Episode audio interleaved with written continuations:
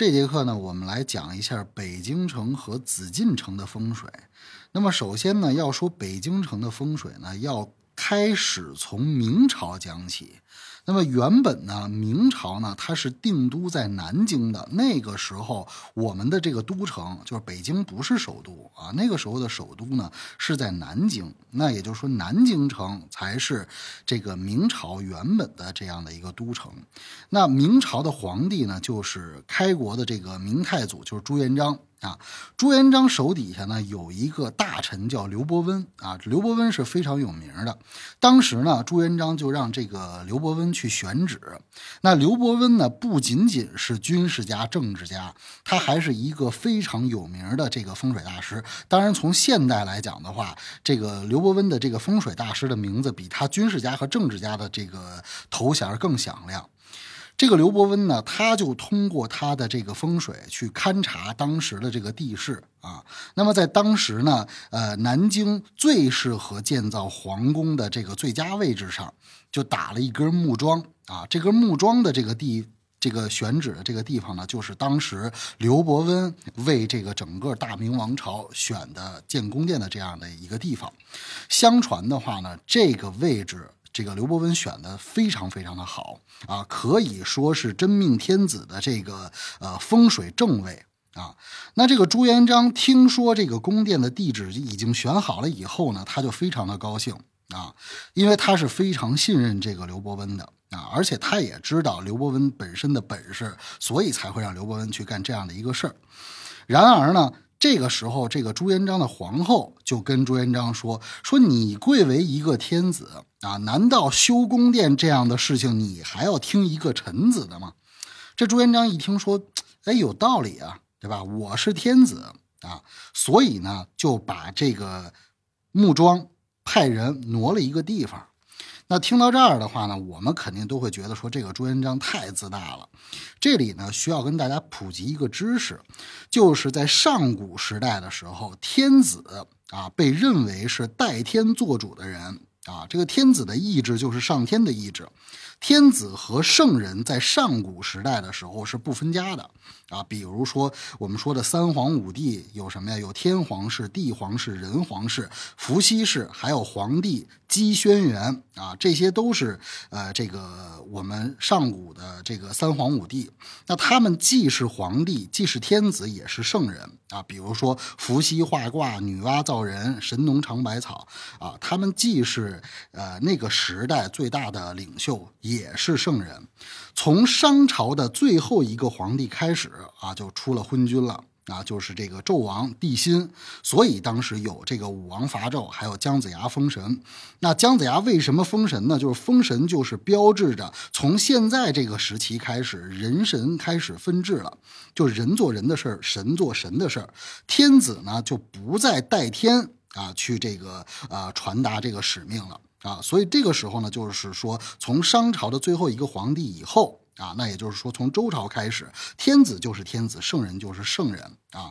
鬼神呢，有鬼神不同的职能啊，也就是说，从周朝开始，一直到后来的春秋战国啊，又出了很多的思想家和圣人啊，比如说老子、孔子、孟子和庄子啊，他们虽然都是圣贤，但是他们不是皇帝啊。而这个天子的话呢，依然很自大。啊，所以我们可以看到历朝历代的这个皇帝都是非常拿自己当回事儿的啊。那我们就说朱元璋啊，朱元璋的话呢，他也认为自己是个这个天子嘛啊，所以他认为说这个皇宫应该由我来去给他选这样的一个地方，他就把这个呃木桩挪了位置。结果呢，这个到了第二天的时候呢，这个刘伯温就陪着这个朱元璋去勘察这个呃他选好的这块吉地，结果发现这个木桩就挪了位置。刘伯温就很聪明嘛，他一看就明白了这个朱元璋的这个意思，所以当时刘伯温就说了一句话，他说呢，说这块地方也是一个非常吉利的一个宝地，但是呢，如果你在这儿建皇宫的话，恐怕会引起后代的争斗。啊，甚至有可能会迁都。那朱元璋当时听了以后呢，就不以为然啊，这还是心说我是天子呀，反正这个地方就是我选的啊，就一样将这个皇宫啊，就按照他的选的这个地方给建起来了。结果后来呢，等到朱元璋去世了以后，这个朱棣就篡位成功了。啊，并且把都城迁到了现在的这个北京。那也就是说，北京为什么会从南京迁到现在的这个北京城？啊，这个是一个其中的一个插曲，一段故事。啊，那么明代的北京呢，是由外城和内城组成的，是一座充满了了阴阳八卦思想的这样的一个都城啊。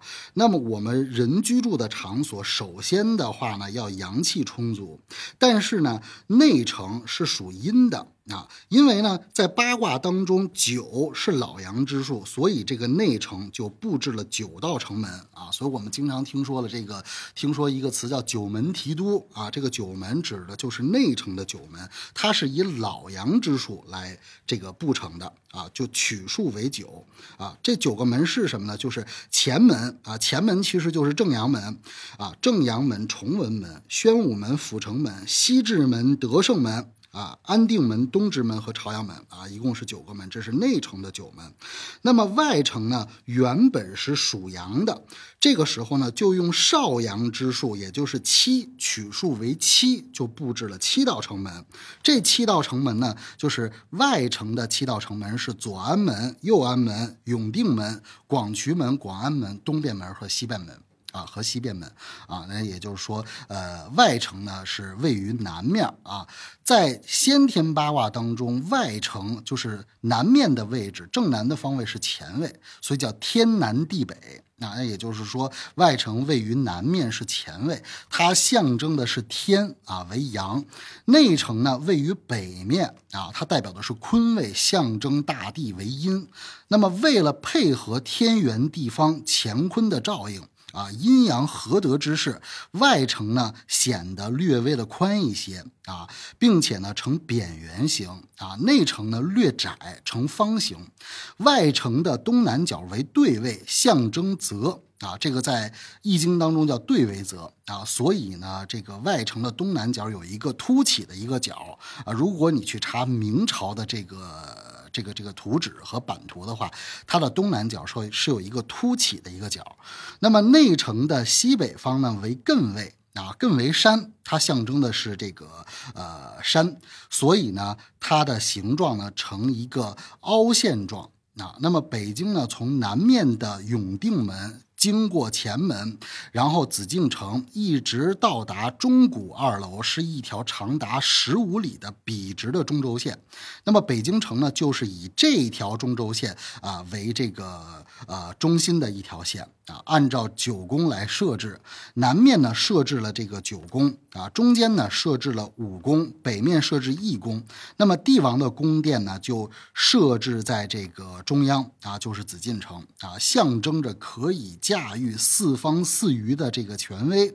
另外呢，还有天地日月社稷五座坛啊，也是按照九宫八卦来设置的。这个其实我们都不陌生。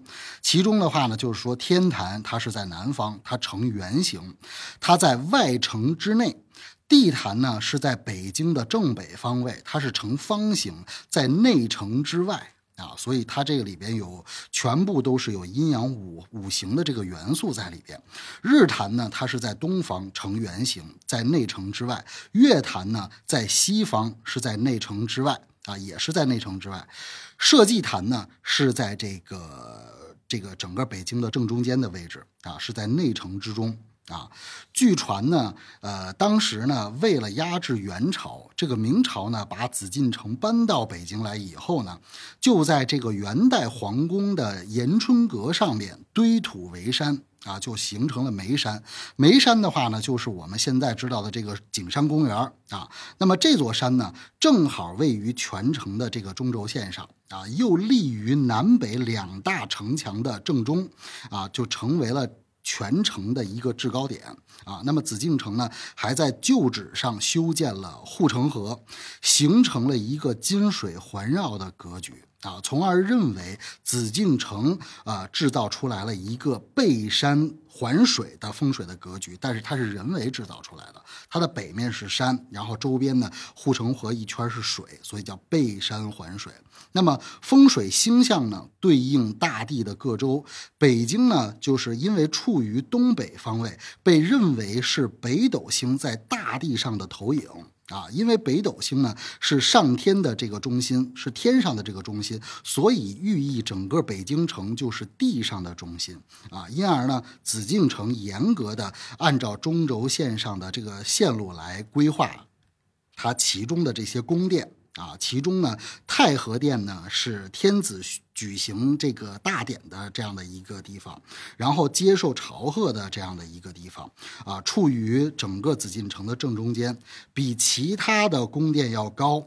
啊，而中和殿和保和殿呢，呃，还有乾清宫、交泰宫、坤宁宫啊，都是处于在这一条中轴线上啊。其他的宫殿呢，就是呃，都是左右对称的啊，对称排列的啊。比如说这个呃，外朝的这个文华殿居左，武英殿居右。啊，这个就是紫禁城的这个风水啊，它跟北京整体的布局也是有着呃非常紧密的这样的一个关系的啊。其中呢，里边蕴含了很多的易学的元素啊，比如说乾为天啊，坤为地啊，这个在卦象当中有地天泰卦等等等等。所以说呢，易学对于我们整个中国文化的影响是非常深远的。